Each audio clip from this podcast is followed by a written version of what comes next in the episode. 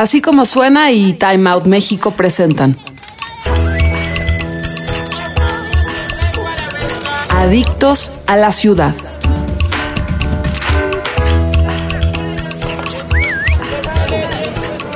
Hola, bienvenidos a Adictos a la Ciudad, el podcast de Time Out México en Así como Suena.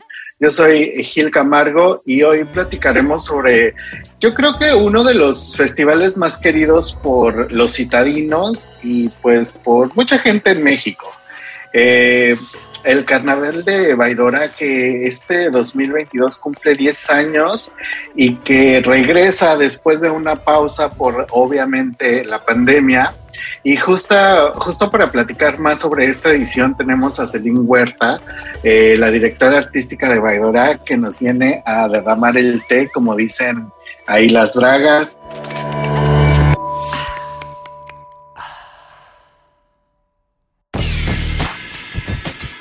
Bienvenida. Muchas gracias este, por el espacio. Eh, un gusto volver a coincidir con ustedes. Qué gusto. Oye, pues, o sea, primero, antes de, irnos a lo que vamos a ver en Baidora, me gustaría que me contaras un poco como, eh, pues, digo, es, eh, se han levantado, digo, seguimos en una pandemia, se han levantado algunas restricciones, eh, tenemos unas nuevas dinámicas. Eh, ¿De qué manera eh, está enfrentando el festival estas nuevas dinámicas? ¿Qué es lo que nosotros como público también podemos dar para que pues todo sea pues mucho más fácil? Porque a final de cuentas es un, es un evento masivo y pues tampoco podemos tener tanto control de cómo y dónde. Pues mira, te diría que es una responsabilidad compartida y teniendo en cuenta el contexto en el que estamos, pues estamos organizando un evento con mucha seriedad, mucha responsabilidad, tan así que lo trabajamos de la mano con las autoridades de Morelos para estar en la medida de implementar un protocolo sanitario adecuado eh, y que esté atendiendo pues nuestras audiencias. Como bien sabes, la responsabilidad número uno de organizadores de eventos y de promotores es la seguridad de su personal, la seguridad de su audiencia, la seguridad de su talento. Eso es prioridad número uno. Y, como asistentes te diría, pues, eh, cuidarse, el, si saben que van a ir a un carnaval próximamente, pues eviten acercarse a demasiada gente, o sea, elegir sus batallas, ¿no? Y prepararse. Yo, desde mi lado, hago ejercicio, tomo mucha agua, vitaminas, es decir, cuidar su cuerpo, preparar la mente y el cuerpo para el evento.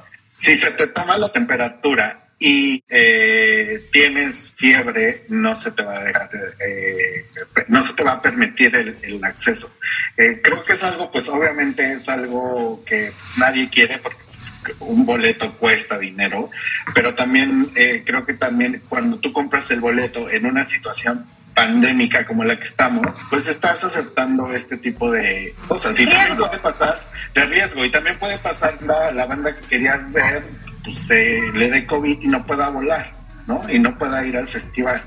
Para el asistente, para, para el organizador, ¿no? Pero nosotros decidimos levantar este reto, hacerlo de la forma más responsable posible, tan así que lo estamos haciendo con las autoridades y estamos todos observando de cerca cómo cómo evolúa la situación y cómo podemos atenderla de la mejor manera, ¿no? Entonces sí, es una responsabilidad compartida, todos tomamos un riesgo, desde el asistente como nosotros, y hay que ser lo más responsable, ¿no? Creo que la respuesta aquí es responsabilidad y seriedad, tanto desde la organización como de los asistentes, ¿no? Entonces, cuidarse, protegerse, seguir con los lineamientos básicos de distanciamiento y los protocolos que ya nos conocemos, con los que hemos vivido en los últimos dos años, y, seguir para adelante, seguir viviendo también, pero con, con mucha responsabilidad. ¿No? Y siempre hemos querido ir más adelante, siempre estar innovando, siempre estar implementando nuevas estrategias por el bien común de nuestras audiencias y para crecer nuestro evento y ser un referente. Y creo que ahorita nos tocará demostrar nuevamente que somos un referente en materia de organización de eventos con todo y el contexto de la pandemia. Creo que también el público de Baidora es un público que sí se suma al festival, o sea, creo que es de los festivales en mis 20 años que llevo yendo a, conciertos y festivales, es el festival más limpio que he visto, eh, con una energía increíble, donde la gente en verdad se va a divertirse y trata de, estar y convivir en armonía. Entonces yo eh, auguro un, que este año se, se, va a repetir eso. Pero eh, también me gustaría hablar de los 10 años, o sea, es que no puedo creer que, que ya son 10 años. Yo como asistente que tuve que, que fui hasta allá, pues medio dudoso porque quería ver a Coco Rossi y pues era un nuevo festival, no sé, no sé a qué me iba a enfrentar, tampoco era como que uh, voy a, como del que usa traje de baño, pero pues ya estar allá fue otra cosa. ¿Ustedes cómo han vivido estos 10 años? ¿Qué es lo que más han disfrutado? Eh, y pues yo sé que es muy pronto, porque todavía ni siquiera pasa esta edición, este, pero ¿qué es, qué, es, ¿qué es en lo que están trabajando para el futuro, para los próximos 5 o 10 años? Pues mira, creo que lo que más hemos disfrutado hacer hasta el momento ha sido desarrollar y crecer una plataforma cultural llamada Carnaval de Baidora, que para nosotros, como bien sabes, somos apasionados. Para hacer este trabajo hay que, hay que ser apasionado, hay que quererlo hacerlo y nosotros amamos nuestra, nuestra profesión, amamos nuestra industria. Eh, el Carnaval de Baidora nos ha permitido crecer con todo y el carnaval como individuos, como profesionales, como mexicanos, como creativos.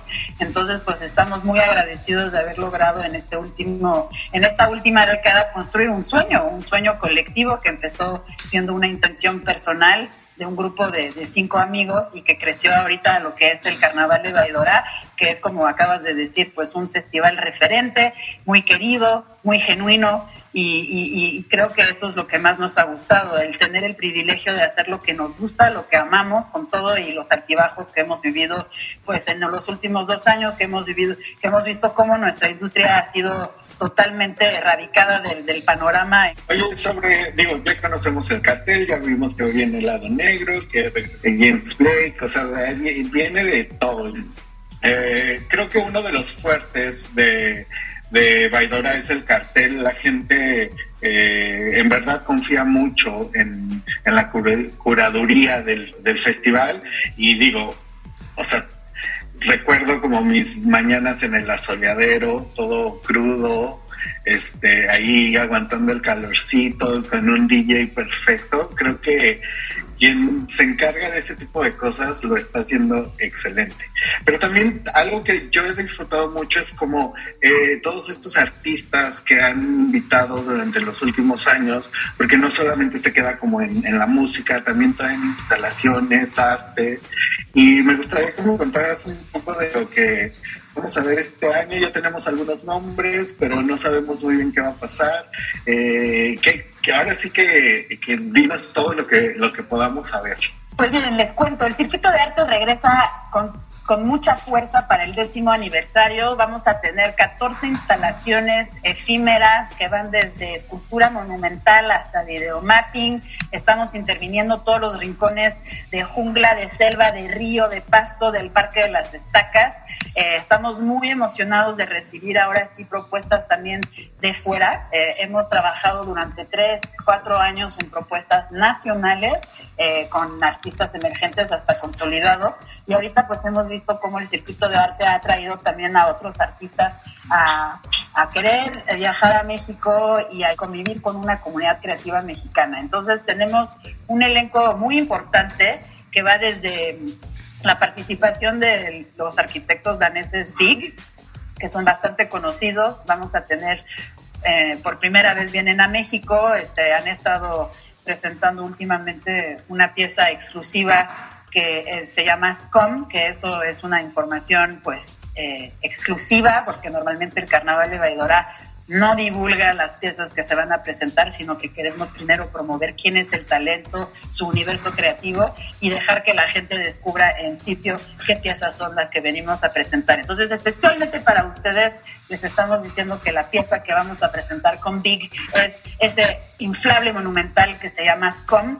Va a estar en la explanada del umbral desde la fiesta del viernes y eso es una información que no se tenía. Y más allá, pues tenemos escultura monumental, vamos a tener a Gastón Gallardo, vamos a tener la famosa B monumental de Daidora, ahora sí intervenida por María Antonieta Canfield, vamos a tener a Tiburón, acá Iván Zaragoza interviniendo el mural de 52 metros lineales, inspirado en una de las rolas de la agrupación Cariño, que también está están programados en el cartel de, del festival. En fin, 13 instalaciones este, pluridisciplinarias, de lo, de, lo, de lo más monumental hasta lo más minimal, y, este, y desde el corazón hasta los rincones más secretos del carnaval. Yo los invito a explorar, a caminar y a dejarse ir y a surfear la ola, porque la experiencia visual del carnaval en esta décima edición va a ser algo peculiar. Y, también que se, yo por ahí me perdí, terminé en el nido y en un momento a otro ya estaba cantando Juan Gabriel.